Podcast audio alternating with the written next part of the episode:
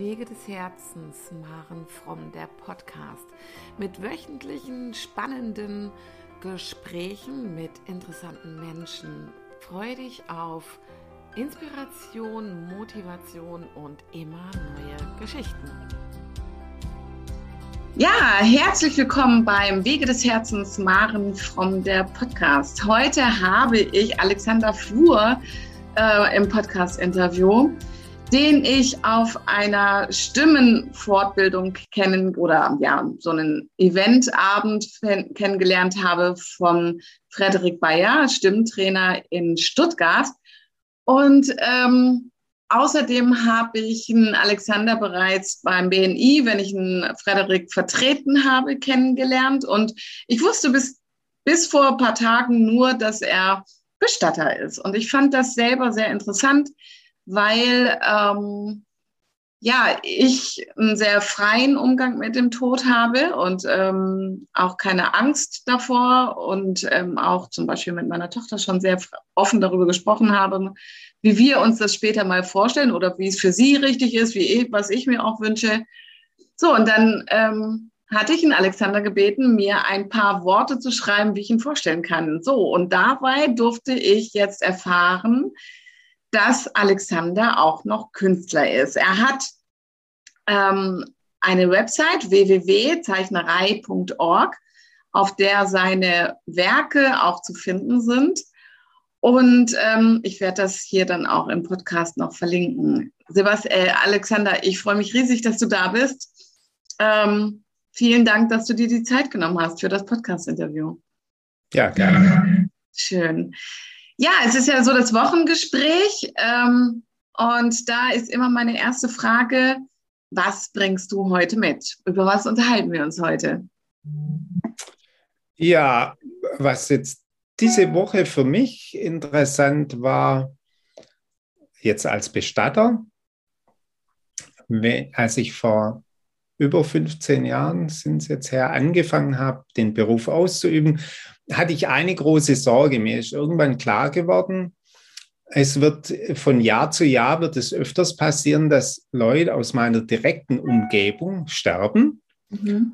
Die Freunde, Bekannte, die sich natürlich dann beim, deren Angehörige sich natürlich dann bei mir melden werden, weil sie wissen, der ist Bestatter und dann, dann bin ich dran. Dann muss ich jemand bestatten, den ich vielleicht sehr nahe gekannt hatte oder zumindest von einem Freund, die Mutter zum Beispiel. Und das hat mir am Anfang sehr Angst gemacht. Also habe ich schon überlegt, was passiert, wenn das jetzt immer mehr wird. Und, und jetzt gerade diese Woche war sowas wieder. Und das war dann, war jetzt diese Woche ein richtig gutes Erlebnis. Und das ist das, was dann auch die, die letzten paar Jahre passiert ist irgendwann ist mir klar geworden, es ist eigentlich was ganz Tolles, wenn ich dann angefragt werde als Freund, als Bekannter, als Person, die vertraut ist. Mhm. Ähm, und ich habe gemerkt, eigentlich ist es eine große Ehre für mich, dass ich das dann machen darf. Und diese Sorge, die ich hatte, ja, da muss ja dann alles hundertprozentig klappen, da darf gar nichts schief gehen die ist komplett verschwunden und äh, inzwischen, und so war es jetzt auch wieder, ähm, verdrängt durch so ein Erlebnis, dass ich da meinen Beruf, so wie ich ihn immer ausübe, ausübe, aber gleichzeitig kommt jetzt da so ein Element dazu, dass ich dieses tiefe Vertrauen, das da ist, das die jetzt in mich setzen, dass ich das auch genießen kann. Ja. Äh, und dass ich erlebe, dass es, weil wenn ein Freund seine Mutter bestattet, der gibt mir ja direkt schon über Blicke, über Gesten Rückmeldung, was ich so von anderen Kunden nicht bekomme, weil die kenne ich ja gar nicht so gut. Und da gibt es vielleicht am Ende, wenn alles rum ist und man ruft da nochmal an und fragt, ob alles geklappt hat, gibt es vielleicht schon auch mal ein äh, ein Lob und ein gutes Feedback. Aber da war das jetzt schon, als ich auf der Trauerfeier war und da und dort nur Kleinigkeiten unterstützen konnte, kam ständig dieses ja, Gefühl zurück, wir sind froh, dass du da bist. ähm, wir vertrauen dir, wir wissen, dass das alles gut ausgeht, auch wenn es für uns ganz schwierig ist. Und das war sehr, ja, einfach ein sehr schönes Gefühl. Und das hat mich jetzt wirklich, ja, auch, ja, ich sehe jetzt, dass, es, dass diese Angst unbegründet ist und dass es eigentlich was ganz Tolles ist und hat mir auch noch mal auf ganz neue Art zeigt, wie wertvoll äh, so ein Beruf ist, wenn man den dann mhm. ausübt, wie wertvoll das ist, dass da jemand da ist, der sich um das alles kümmert, was da, was da gemacht werden muss, an was man denken muss und so. Ja, was ich auch, also jetzt ging es ja scheinbar darum, dass ähm, eine Mama bestattet wurde von einem Freund mhm. von dir. Ähm, ist es dir auch schon mal geschehen, dass du praktisch einen Freund oder eine, eine Freundin oder eine nahe Bekannte auch bestattet hast? Ja, also ein ganz enger Freund jetzt noch nicht.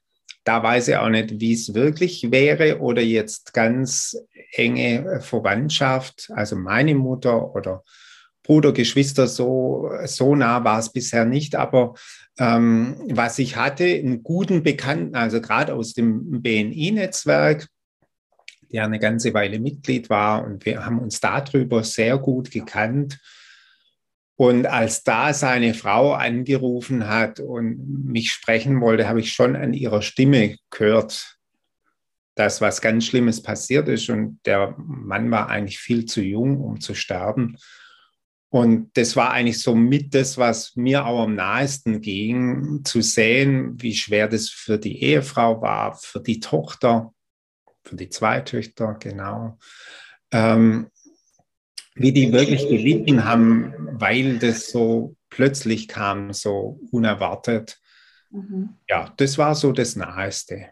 Ja, was mir so nämlich durch den Kopf geht, ist, ist ja auch, ja, auf der einen Seite mag es echt schwierig sein, jemanden zu bestatten, der einem ganz arg nahe steht. Und auf der anderen Seite ist es auch so eine wundervolle Chance, einen wirklich schönen Abschied auch für sich dann zu nehmen. Ja, also indem man es gut macht und sich seine Persönlichkeit mit reinbringt und das, was du, was man selber von diesem Menschen, also auch persönlich, emotional wusste, ähm, ich glaube, es kommt wirklich auf so das innere eigene Verständnis auch von Leben und Tod drauf an und ähm, was man diesen Menschen dann vielleicht mitgeben möchte noch und ob man das dann auch vielleicht einbringen darf. Ja, das sein? Also, das ist auch so ein Effekt, der über die Jahre immer stärker wird, dass ich merke, am Anfang ist eher so die Frage, wie macht man das alles professionell und gut und wie macht man es vielleicht noch besser. Aber es wird dann mehr und mehr zu dem, dass man merkt, die eigene Haltung dem Tod gegenüber wird immer wichtiger. Und je, ich sag mal, entspannter die ist, umso eher kann ich dann im richtigen Moment helfen.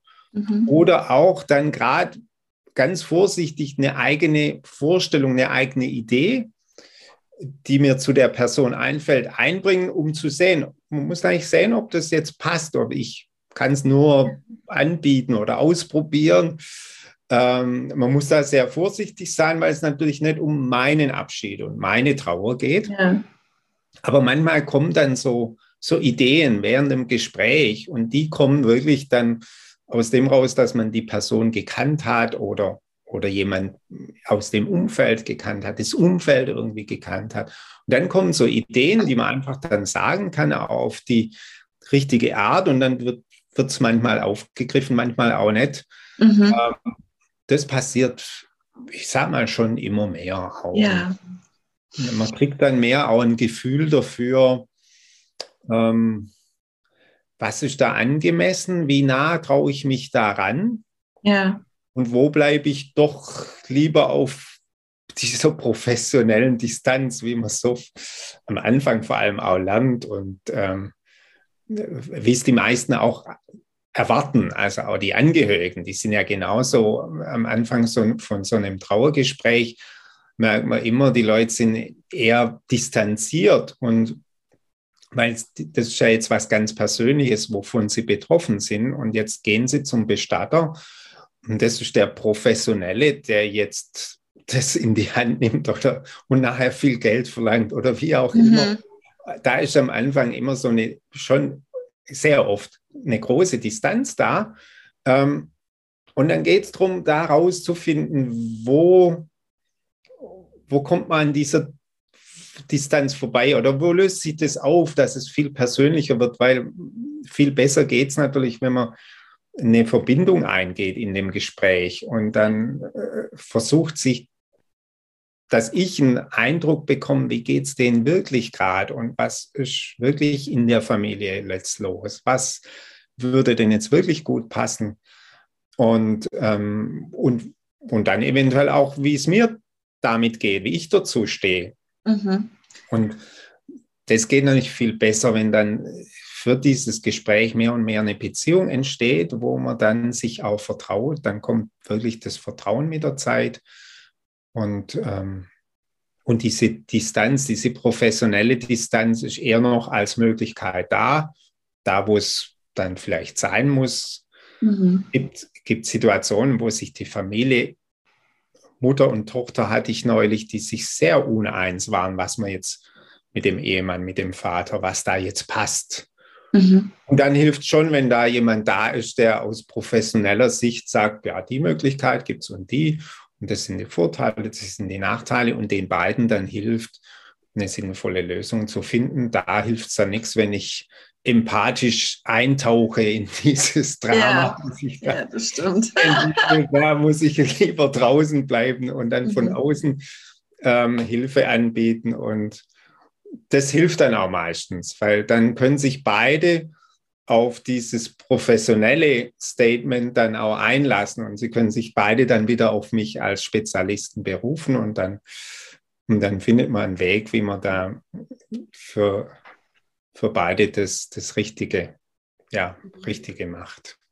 Ja, also weil, ähm, also mein Vater ist vergangenes Jahr, also ziemlich genau vor einem Jahr verstorben. Mhm. Und ähm, meinem Vater war es immer total, also ich komme ja aus Niedersachsen und dem war es immer total wichtig, dass egal welche Dienstleistung nach Möglichkeit aus deren Dorf kommt. Und dann mhm. war natürlich auch der Bestatter aus dem Dorf da und ähm, der meinem Vater, also jetzt zum Schluss nicht mehr so nahe stand, aber früher war, waren wir viel mit denen auf in Skiurlauben oder irgendwie vom Sportverein auch unterwegs. Da kann ich mich noch als Kind dran erinnern, dass wir viel mit denen zu tun gehabt haben.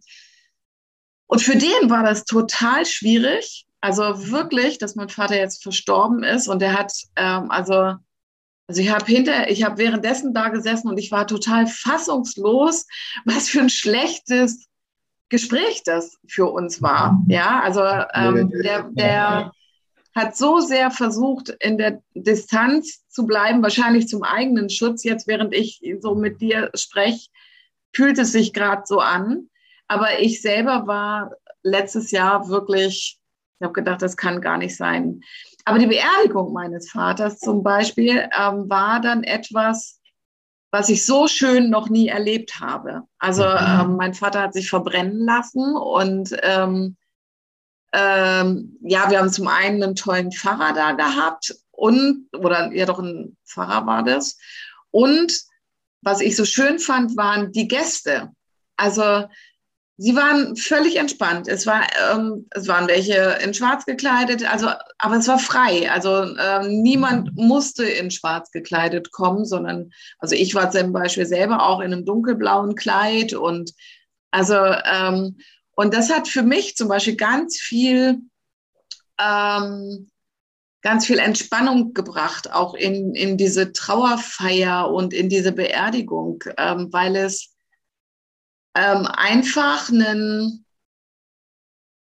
ja, wie einen, das hört sich jetzt übertrieben an, ein Fest oder so, ja, aber es sind ganz viele Menschen zusammengekommen, die sich von meinem Papa verabschiedet haben, jeder auf seine Weise und das hat mir ganz viel äh, Freude dann auch wiederum gebracht. Also ich habe die Trauerfeier oder die Beerdigung meines Vaters als ein sehr, sehr schönen Event erlebt. Und ähm, und das, sowas wünsche ich mir zum Beispiel für mich auch. Ja, also, äh, dass ich habe letztes Jahr, als ich mein Institut gegründet habe, habe ich dann auf meinem Sofa gesessen, als ich die Website online gestellt habe und ähm, also mir dann die Frage gestellt, was wäre, wenn ich jetzt sterbe? Ja, und dann habe ich mir gesagt, es wäre absolut in Ordnung, weil ich habe das Leben gelebt, was ich leben wollte oder das erreicht auch, was ich erreichen wollte bis zu dem Moment. Ja, und ähm, und das wünsche ich mir zum Beispiel auch auf meiner Beerdigung, dass die Menschen das Schöne sehen, wie glücklich ich schlussendlich gelebt habe und ähm, dass sie mich vielleicht als Bereicherung gesehen haben oder sich an die schönen Dinge erinnern. Und ähm, klar ist man traurig, aber irgendwie bleibt man ja in den Erinnerungen, bleibt man ja vorhanden. Richtig. Ja. Und es, ne, es heißt ja Trauerfeier. Mhm. Ähm, es ist wirklich eine Feier und aus einer Feier kann auch leicht ein Fest werden. Mhm. Ja. Also das sind die schönen Feiern, wo dann, wo das gelingt, dass, dass es als was Wertvolles, als was Schönes empfunden wird und man kommt zusammen, weil da, ich sage immer, da hat sich ein Leben vollendet. Das ist nicht einfach irgendwie abgebrochen oder, sondern da passiert immer ganz viel in dieser kurzen Zeit vor dem Tod habe ich den Eindruck, da passiert so viel, was ein Leben abrundet, was, auch wenn es vielleicht die Umgebung gar nicht so mitkriegt. Äh, oft wird es nicht ausgesprochen oder dokumentiert, aber ich bin mir ziemlich sicher, dass das auf irgendeine Art und Weise immer passiert und dass diese Feier, diese Trauerfeier eigentlich Ausdruck davon sein könnte. Mhm. Und dann ist das, wir nennen es dann gemeinsames Erinnern, ähm, sich Dinge erzählen von den, von den Verstorbenen, geht eventuell gar nicht um die eine Person, dann da fallen einem ja dann immer noch andere ein. Mhm. Und, ähm, und dann fängt man an, sich zu erinnern, zu erzählen. Ähm, deshalb finde ich auch diesen Leichenschmaus, traut man sich ja heute kaum mehr zu sagen, das Wort so wertvoll, weil da geht es nein noch besser wie in der Feier. Da ist ja kein Raum, um sich auszutauschen in einer Trauerfeier, aber im Anschluss dann. Ähm, und es gehört dann mit dazu, weil eigentlich ist ja ein, ein Teil des Lebens von uns allen. Und ähm, da gehören die, die jetzt gerade verstorben sind, genauso dazu wie die, die schon länger verstorben sind und die, die als nächstes dran sind. Wir wissen ja nicht wer. Wir ja, genau. gehören alle zusammen in gewisser Weise. Und ja. es wird gefeiert. Und das, das Bewusstsein, das, das Bewusstsein, uns kann es alle morgen treffen. Jetzt gleich, wer weiß. Ja, also das fand ich zum Beispiel mega spannend, ja. Also ähm, ich weiß, wir haben in so einer kleinen Kapelle gesessen und irgendwann haben mein Bruder und ich meine Mutter geschnappt und sind dann halt nach vorne in die erste Reihe gegangen. Und plötzlich, also das war fünf Minuten, bevor der Fahrer kommen sollte oder so, hat meine Mutter den, ähm, die ehemalige Chefin meines Vaters gesehen und steht allen Ernstes nochmal auf und geht nach hinten in die Reihen und spricht mit ihr. Und mein Bruder und ich gucken uns an und dann gu gucke ich ihn an und sage, ja, und wie geht's dir so? so?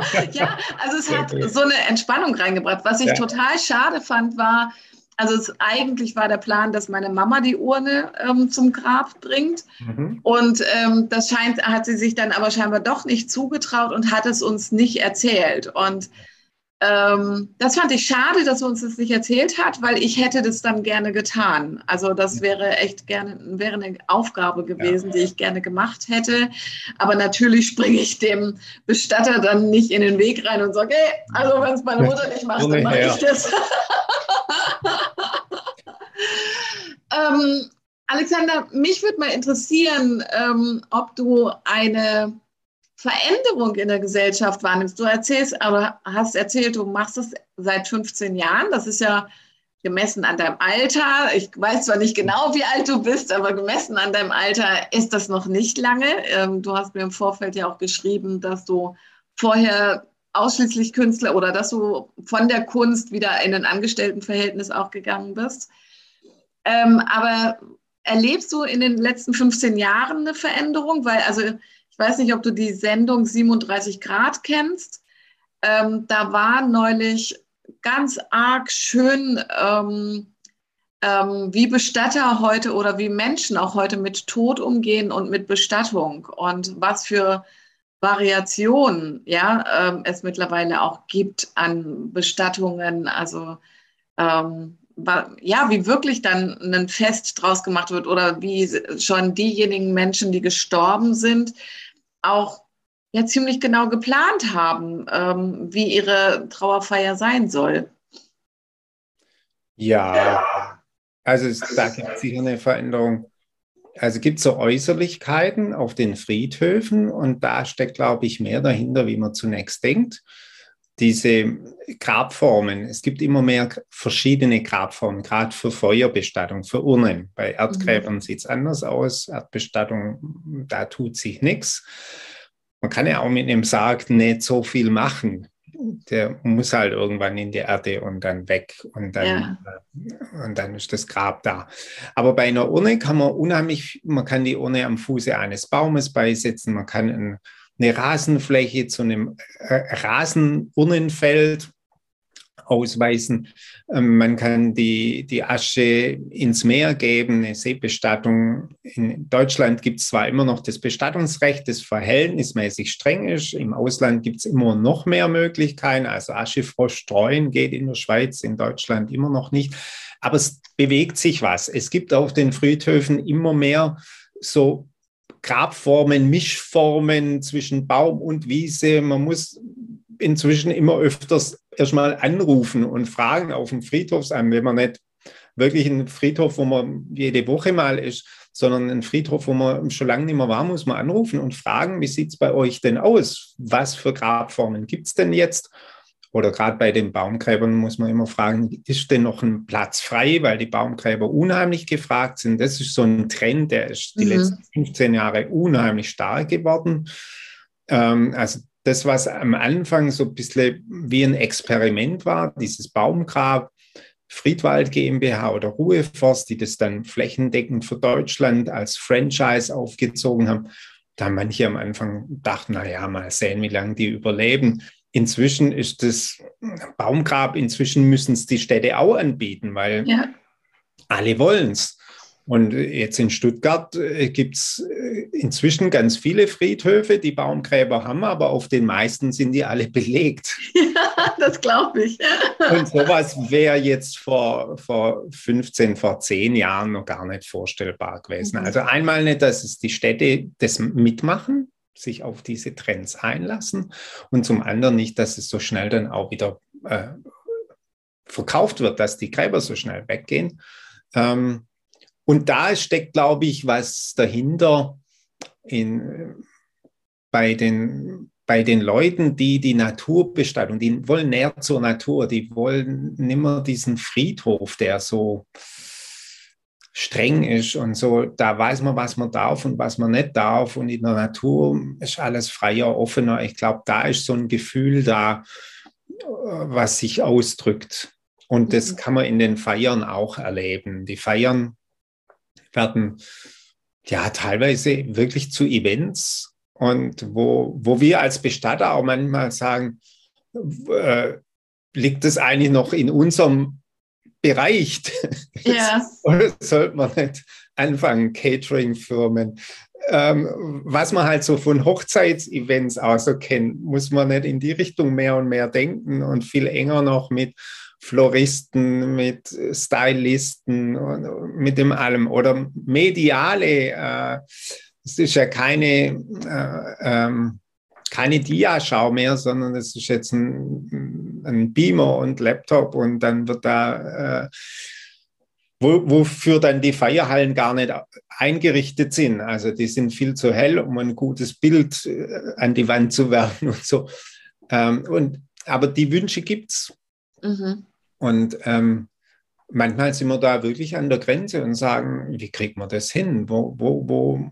Und wann sagt man nein?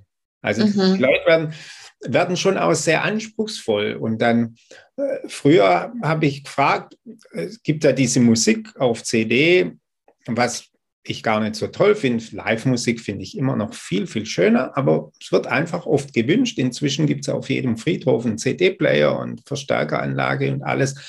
Also wenn die Leute sagen, ja, wir wollen von der CD, und dann war es früher ziemlich einfach, ja, welchen Song, welches Lied, ja, mh, hm, so nimm denn meine Hände zum Beispiel. Yeah. Inzwischen kriegen wir einen YouTube-Link, wo genau dieses Video, dieses So nimm denn meine Hände von dieser Sängerin, das soll gespielt werden.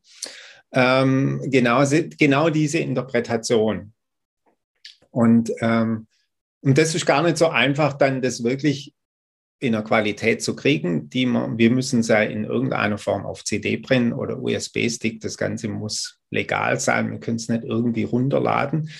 Ähm, und so kann man nicht YouTube einfach nehmen und sagen, ja, ihr wollt dieses spezielle YouTube-Lied, dann bringen wir das jetzt. Sondern dann stellt man fest, diesen Song gibt es nicht zum Runterladen und auf CD brennen und dann geht die Verhandlung los. Aber wenn das nicht geht, ja, aber das ist ja ganz schrecklich. Und was kann man denn dann? Mhm. Und das sind so Sachen, wo die ähm, manchmal nervt es natürlich dann auch, aber eigentlich ist insgesamt ein guter Trend, weil mhm. die Leute wissen mehr und mehr, was sie wirklich wollen und dann muss wirklich auch das dazu passen und ähm, da kommt man schon an Grenzen auch manchmal. Okay, da gebe ich zu, da waren wir dann auch ein bisschen schwierig. okay. Weil ähm, wir dann tatsächlich auch über Spotify ein Lied rausgesucht. Also es gab Lieder, ja. die mit der Orgel gespielt werden sollten und es gab aber dann noch von meiner Mutter ausgesucht oder die wollte noch ein spezielles Lied aussuchen. So, und dann haben wir echt auf Spotify gesucht ja. und bei uns war dann das Problem, äh, wir haben keinen Laptop mehr oder keinen CD-Brenner. Ja, also unsere ganzen Laptops funktionieren nicht mehr mit CD. Ja, und ja. Ähm, eine Bluetooth-Box gab es nicht. Ähm, ich weiß jetzt gar nicht mehr so genau, wie er es dann schlussendlich hingekriegt hatte. Aber ähm, das war dann echt herausfordernd, ja, dass wir hätten eine CD abgeben müssen, ähm, und das gar nicht konnten, weil unsere technischen Voraussetzungen dafür nicht gegeben waren. Ja. So. Also das machen wir, das, wir brennen dann die CD, wir brauchen aber eben dann entweder ein MP3-File, mhm. wenn mir das die Leute schicken, dann ist alles wunderbar, dann kann es mir ja egal sein, was ja. genau das jetzt ist, dann brenne ich es auf CD, weil die CD ist immer noch das zuverlässigste Medium auf dem Friedhof. Ja. Da gibt es, die haben auch jetzt Anlagen mit USB-Stick und teilweise mit Bluetooth-Verbindung, aber es muss halt wirklich zuverlässig funktionieren. Und ja. äh, dann streamt jemand vom iPhone irgendwas über Bluetooth auf die Anlage und dann kommt ein Anruf rein. Ja, stimmt. Ein bisschen unpassend. Da sind die Leute nicht darauf eingestellt, dass, dass das Problem im Vorfeld darf äh, dran denken. Ja. Und deshalb ich persönlich arbeite nach wie vor am liebsten mit CD, weil die kann ich vorher testen. Die geht man rechtzeitig auf dem Friedhof ab, dann wird die dort getestet und inzwischen funktionieren die auch immer sehr gut. Mhm. Vor Jahren war es immer noch das Problem, dass nicht jedes Gerät jede CD lesen konnte. Das ist inzwischen aber erledigt und da gibt es eigentlich keine Probleme mehr. Ja, aber das sind dann auch technische Herausforderungen, ja, weil diese Box mit Bluetooth ist eigentlich super cool und das kennen die Leute. Ich sage, warum macht ihr das nicht? Oder warum macht die Stadt sowas nicht auf dem Friedhof? Warum haben die noch ein uralt CD-Player? Ja. Und dann muss man das erklären, was da dahinter steckt, was die Nachteile von dieser modernen Technik sind. Mhm. Und ja, und da ist manchmal, die Leute sind ja nicht in einer Situation, wo man wo ich sage, die sind tolerant, sondern die sind in einer Situation unter Stress. Trauer löst Stress aus normalerweise. Und da bist du nicht besonders tolerant, sondern im Gegenteil eher drauf aus, du willst viel Sicherheit und weh, es geht was nicht so, wie du es gern hättest. Und da gibt es nicht so viel Verhandlungsspielraum. das ist dann wirklich immer wieder doch eine Herausforderung. Ja. Und, ähm, und da ist dann eben auch dieser Punkt, wenn man weiß, man gewinnt das Vertrauen der Leute, dann hören sie einem irgendwann zu und dann glauben sie auch, wenn man sagt, das würde ich so nicht empfehlen, weil da haben wir große Gefahr, dass das nachher nicht klappt. Machen wir es doch lieber so. Und dann hören sie auch zu und dann, dann äh, weitet sich auch die Vertrauensbasis so, dass das dann geht. Mhm. Alexander, äh, ich habe eben schon angedeutet, dass du, ähm, ja, oder nicht angedeutet, habe ja gesagt, dass du es erst seit 15 Jahren Bestatter bist und vorher wie, wie aktiv warst du in deiner Kunst? Und also mich würde gerne, mich würde mal dein Weg interessieren. Also ähm, wie du vom Künstler zum Bestatter geworden bist. Und du hast in den Text, den du mir geschrieben hast, hast du schon auch reingeschrieben, was, ähm, was dieser Job jetzt auch mit dir gemacht hat, auch mit deiner Sicht auf, ähm, auf dein Künstlerdasein und vielleicht auch aufs Leben. Magst du darüber erzählen, was, mhm. ähm, ja, wie dein Weg war und was es mit dir gemacht hat? Ja, gern. Ähm, wie viele Stunden haben wir Zeit? Ähm, zur Not machen wir noch eine zweite Folge. Okay. Das ist eigentlich ein abendfüllendes Thema. Okay, Weil, also wir hätten jetzt noch 20 Minuten und okay. wenn wir feststellen, das reicht nicht, machen wir halt nochmal einen neuen Termin. Okay, können wir gerne machen, ja. Je nachdem, wie spannend es wird. Jawohl. Ähm, ja, also ich bin jetzt 61 Jahre alt. Also ist schon eine gewisse Zeit hinter mir und dementsprechend ist mein Lebensweg auch äh, lang. Ich habe angefangen ähm, als, ich wollte eigentlich Künstler werden. Also äh, irgendwann, in, als ich in der Schule war, äh, aufs Abitur zuging, wurde ja immer drängender die Frage, was willst du hinterher machen? Und äh, ich konnte sehr gut zeichnen und war der Meinung, wenn man gut zeichnen kann, das haben ja auch andere Leute bestätigt, dann geh doch an die Kunstakademie, stud studier Kunst Freie Kunst ist aber viel zu gefährlich, davon kann man ja nicht leben. Also studiere auf Lehramt, das war eigentlich damals ganz klar das Normale. Werd Kunstlehrer und dann machst du die Kunst nebenher. Dann bin ich auf die Kunstakademie und habe erstmal festgestellt, dass Zeichnen können mit Künstlersein gar nichts zu tun hat. Also ich habe dann schon am Anfang viel gezeichnet und wurde da immer besser, äh, aber war dann irgendwann an dem Punkt, wo ich im Grund alles zeichnen konnte, also abzeichnen. Ich bin in Ausstellungen, habe die Bilder abgezeichnet, ich habe mich selber gezeichnet. Ähm, war dann einer der versiertesten Zeichner bei uns an der Akademie, aber es hat mich total gelangweilt und ich habe gemerkt, das hat mit echter Kunst eigentlich gar nichts zu tun. Also das ist eine Fertigkeit. Ähm, und es war etwas schockierend. Und dann war dann nicht immer noch so diese Idee, ja, ich werde ja sowieso Kunstlehrer und dann wird man schon sehen. Ähm, und dann habe ich auch das erste Staatsexamen gemacht, bin dann ins Referendariat und dann äh, war ich also dabei, Kunstlehrer zu werden, habe Geschichte als Nebenfach gehabt und habe dann Kunst und Geschichte unterrichtet. Und dann war das Schlimme, dass ich an der Schule ich wäre draufgegangen. Also, warst du ab, an was für einer Schule warst du? Also weil äh, Gymnas Gymnasial, ah, okay. also äh, Unterstufe, Mittelstufe, Oberstufe habe ja. ich unterrichtet am Gymnasium in Geschichte und in Kunst. Und ähm, meine Frau hat mich nach dem ersten Jahr in den großen Ferien, hat sie mich gefragt, ob ich eigentlich gemerkt hätte, dass ich nur noch in den Ferien lachen würde. Okay. Ich habe es nicht gemerkt. Mir war das nicht bewusst. Und dann hat sie mir gesagt, also für sie funktioniert das nicht. Sie hat einen Künstler geheiratet und keinen Lehrer. Und dann habe ich gesagt, ja gut, und von was leben wir dann? Wir hatten zwei Kinder schon. Ähm, wie machen wir das dann? Sie war auch in der Ausbildung. Und dann hat sie gesagt, ist mir egal, dann müssen wir zum Sozialamt oder wie auch immer. Aber ja dieses Lehrer zumindest in der Art als, als Lehrer an der, an der staatlichen Schule hat keine Zukunft. Ich habe das dann auch gemerkt, als sie es zu mir gesagt hat, habe ich mich ja selber dann auch beobachtet und habe gemerkt, sie hat vollkommen recht. Weil Aber warte, da, da mag ich kurz reingehen. Ja. Total, total tolle Reaktion von deiner Frau. Ja. Ähm, dass ja. sie auch überhaupt gar keine Existenzangst gehabt hat, sondern gesagt hat, wir schaffen das, egal wie. Ja, genau. Aber ich will, ich will einen glücklichen Mann an meiner Seite, der das tut, ja. was er liebt und der, was, was ihn auch äh, lachen lässt. Richtig.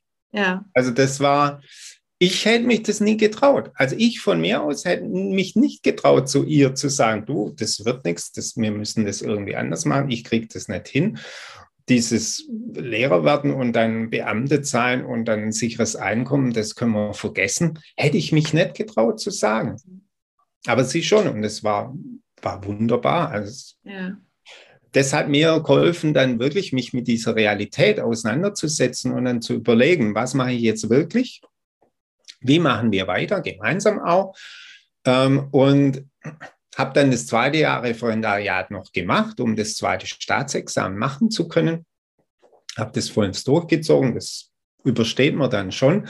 Aber es war völlig klar, dass ich nicht an der, zumindest nicht an der staatlichen Schule unterrichten werde und mhm. diese normale Beamtenlaufbahn einschlagen kann. Mhm und musste dann aber gleichzeitig natürlich auch noch herausfinden, äh, was ist eigentlich mit mir als Künstler los, weil äh, Lehrer war klar, bin ich zumindest auf die Art nicht, äh, bin ich den Künstler ja irgendwie schon, aber es hat sich dann während der Zeit schon rauskristallisiert, dass ich auf jeden Fall in Kunst eine Zukunft sehe für mich. Also das mhm. war mir klar, das werde ich nie loslassen, Kunst machen, zu machen, egal wie jetzt genau. Und habe das dann mehr und mehr rausgefunden. Inzwischen in der Rücksicht, äh, also wenn ich in die Vergangenheit gucke, muss ich sagen, das, was ich damals gemacht habe, war viel Experiment, viel Ausprobieren. Da war noch wenig dabei, was so wirklich mit dem was zu tun, was ich, hab, was ich jetzt mache. Mhm. Aber dann muss man halt durch. Man muss sich dann weiterentwickeln und Dinge ausprobieren und dann verwerfen und so. Ähm, trotzdem war natürlich die Frage, wo kommt das Geld her? Bei meiner Frau, bei mir. Sie war dann freiberuflich tätig als Textildesignerin. Ich habe ähm, verschiedene Jobs angenommen ähm, aber auch ab und zu Lehraufträge in der Erwachsenenbildung oder dann hab, war mehrere Jahre in der Erzieherausbildung tätig, einer Privatschule und das ging viel besser. Also wenn mhm. das, dieses staatliche Schulsystem schon sehr restriktiv. Also mein Problem war, waren immer die Notenkonferenzen, weil die Kolleginnen und Kollegen haben ja klar gemacht, dass ich ich habe immer viel zu gut benotet, weil ich gesagt habe, wenn jemand was, was aufs Papier bringt, ist das schon eine Leistung. Ja. Das kann keine fünf oder sechs mehr sein. Ja. Und ich habe dafür gesorgt, dass alle was aufs Papier bringen. Das habe ich auch als meine Aufgabe gesehen. Und dass immer irgendwas rauskommt, was, was irgendwie gut ist. Und dann haben wir entsprechende Noten gegeben. Und dann war das aber ein Riesenproblem, weil ich zerhau den allen ihren, ihren Notendurchschnitt. Und inzwischen sehe ich es da ein Stück weit auch ein in diesem System, wo es um Noten geht und um die Durchschnitte und die schrecklich, die, die Schülerinnen und Schüler werden ja bewertet nach diesem System und dann, und dann gibt es diese Grenzen, wo die drüber kommen müssen und wenn nicht, dann werden sie nicht versetzt und es hat seinen Grund und so weiter. Mhm. Eigentlich äh, wirklich schrecklich. Das war das, womit ich überhaupt nicht zurechtgekommen bin. Das und das war dann an den anderen, bei den anderen Lehraufträgen lang nicht mehr so stark. Und da ging das dann. Ähm, das, und habe dann aber angefangen, selber Ausstellungen zu organisieren. Je mehr ich auch wusste, was ich für mich als Künstler machen kann und machen möchte. Und das lief eine Zeit lang auch ganz gut. Also ich habe Ausstellungen organisiert, habe Leute eingeladen, die kamen auch und ab und zu hat jemand was gekauft habe dann auch Trainings gemacht, wie verkauft man überhaupt an der Kunstakademie. Hört man davon gar nichts, dass man Kunst verkaufen muss. Da geht es immer nur um die eigene Entwicklung und wie entwickelt sich die Kunst weiter. Aber dass man, dass es Produkte sind, die man verkaufen mhm. sollte, wenn man davon leben möchte, das ist da eigentlich eher verpönendes Thema. Das habe ich mir hinterher dann angeeignet, indem ich selber Kurse mitgemacht habe und so und dann gelernt habe zu verkaufen, egal jetzt was. Und ja, dann halt ja, auch, Kunst verkauft. Ja, ja, geht ja, also das ist ja so, so spannend in sämtlichen freiberuflichen Tätigkeiten, mhm. ja, ähm, dann auch den Wert dafür zu erkennen ähm, äh, und auch einen Wert festzulegen, ähm, den, den man dafür haben möchte. Also in der Kunst genauso wie ja im Coaching zum Beispiel, ja, also ähm, dann zu sagen, ja, das ist nicht einfach so dahingekritzelt, sondern ich habe mir dabei was gedacht und es hat einen Inhalt, einen gedanklichen Inhalt und eine Ausführung und ich möchte dafür das Geld haben und ich muss auch leben, ja. Und ähm, das stelle ich mir einen sehr, sehr spannenden Prozess vor. Äh, ja. So ähm, den eigenen Wert für seine Kunst zu erkennen und auch wie lange ich an etwas gesessen habe oder wie kurz, ja. Also es ist ja eigentlich völlig egal. Ähm, ja. aber das dann, oft sind ja die wertvolleren Arbeiten, die, die schnell entstanden sind. Ja. Also Zeit hilft gar nicht so, sondern es hängt damit zusammen mit dem Selbstwert. Also wie wertvoll finde ich das, was ich mache überhaupt? Mhm. Wie wertvoll finde ich mich? Und, und dann auch ähm, das, was da entstanden ist, wie bewerte ich das? Ganz unabhängig davon, wie lange das gebraucht hat oder wie viel mhm. Mühe es gemacht hat. Die tollsten Arbeiten finde ich, nach wie vor sind die, die so zack, aus, fast aus nichts raus entstanden sind. Mhm. Und, und auch das Ausstrahlen, dieses Leichtigkeit oder ja. Und so eine Arbeit finde ich viel wertvoller und soll ruhig dann teurer sein wie eine Arbeit, wo man ewig dran sitzt und dann, ja, irgendwie wird es schon gut, aber ja. im besten Fall sortiert man die dann auch wieder aus. Ähm, auf jeden Fall, das habe ich dann gelernt und ich konnte auch wirklich, ich habe es ziemlich gut geschafft, Kunstwerke zu verkaufen. Mhm. Eine Zeit lang lief das richtig gut und ich habe schon gedacht, wow, das, das geht schon. Davon kann man schon leben. Ist mir auch zeitweise gelungen.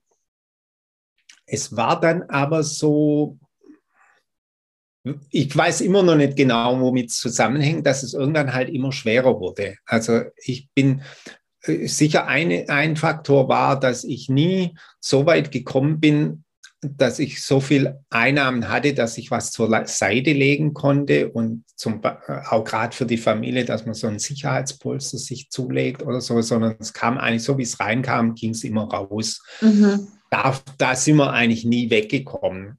Ging meiner Frau genauso. Wir waren beide freiberuflich tätig, immer aktiv, immer wieder was überlegt und wenn irgendwo was nicht funktioniert hat, andere Standbeine noch ausprobiert. Wir haben dann mal einen Verlag gegründet, bis wir gemerkt haben, wenn man, da ist das gleiche Problem, wenn ich die Arbeit, die ich da reinstecke, wenn ich das von den Kunden möchte, dann wird es zu teuer, dann wollen es die nicht mehr. Mhm.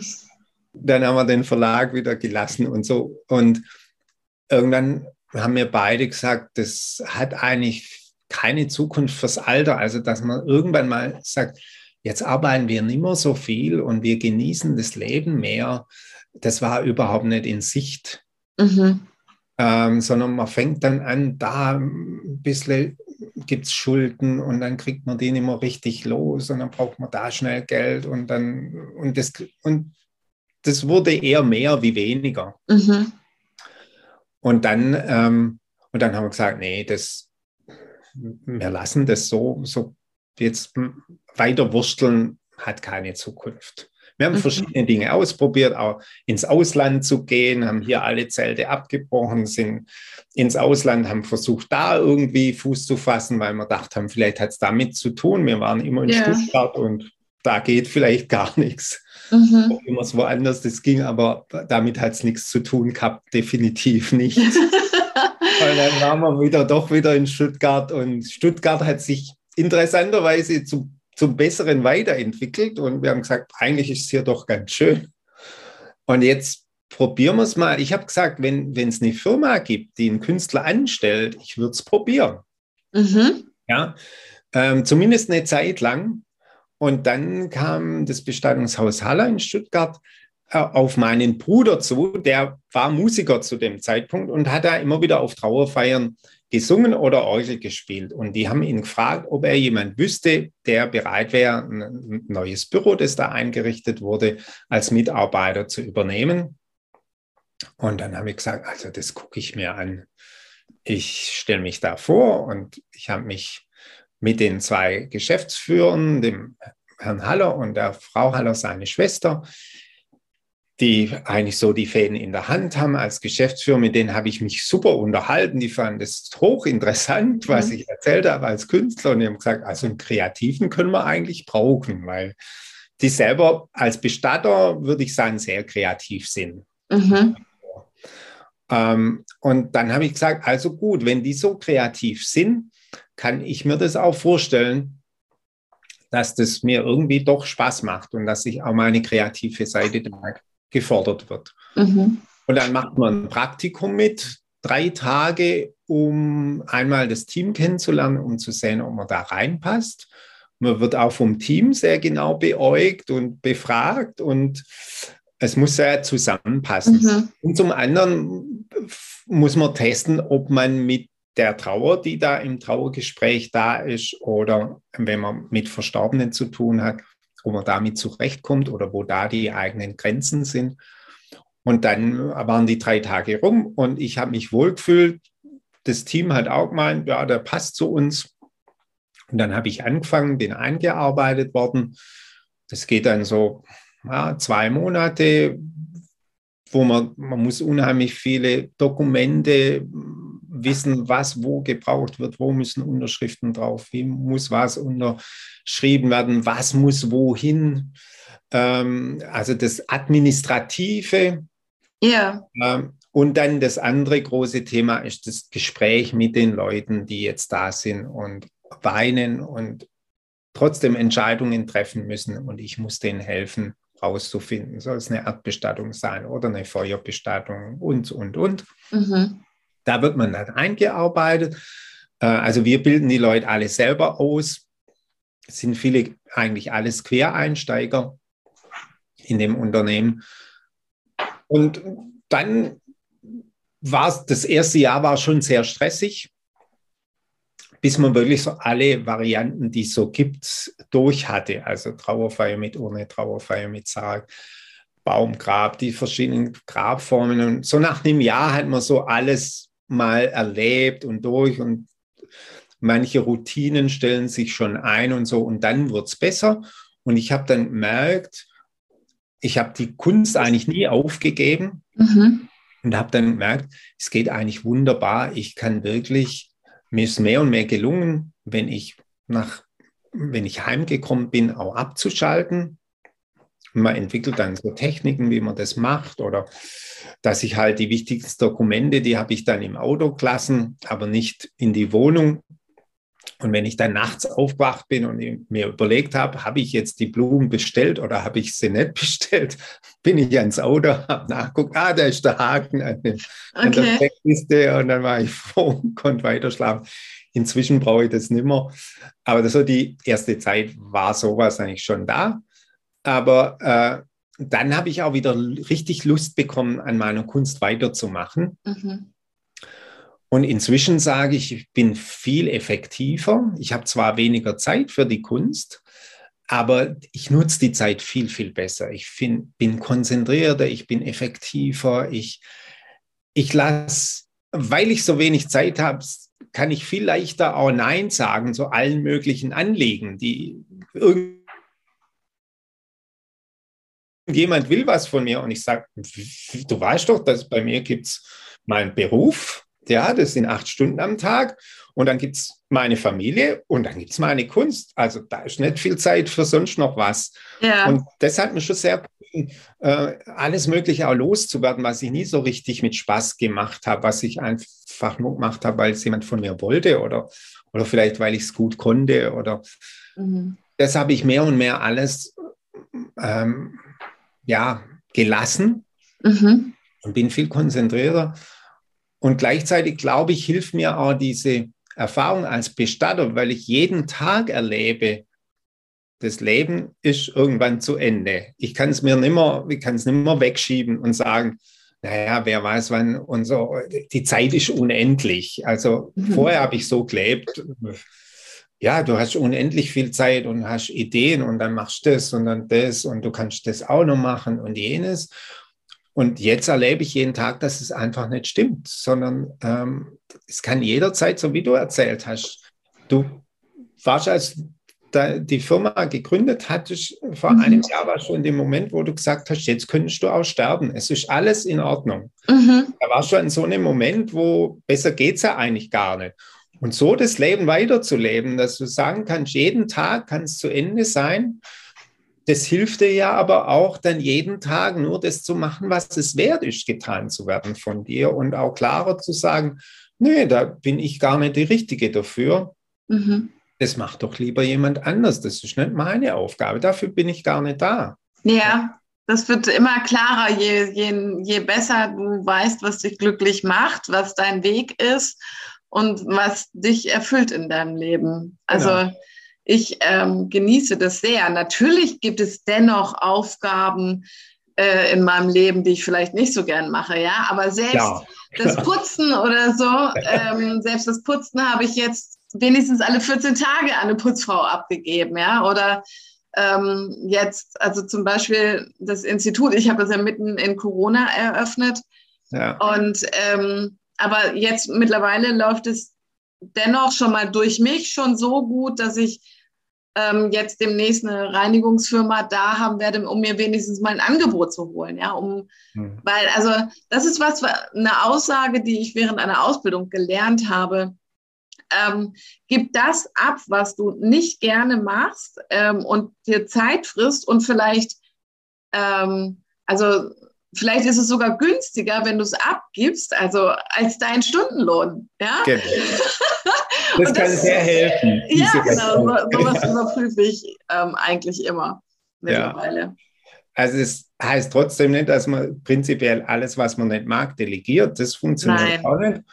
Äh, aber äh, diese Überlegung, die ist sehr wertvoll. Und dann ganz klar zu entscheiden und dann auch mit Kraft zu entscheiden. Mhm. Nicht so halb, ah, ich probiere es mal oder man lässt sich dann überreden.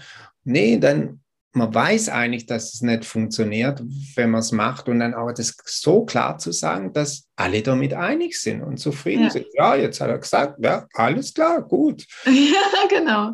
Das, oder was ich ganz toll finde, wenn das gelingt, ist noch viel schöner. Da will jemand was von mir und ich kann zurück sagen, du wende dich doch an die Person, die kann es nämlich viel besser und die macht es auch gern. Ja. ja. Gerade wenn man netzwerkt, dann hat man ja Kontakte und dann weiß man eventuell schon, mhm.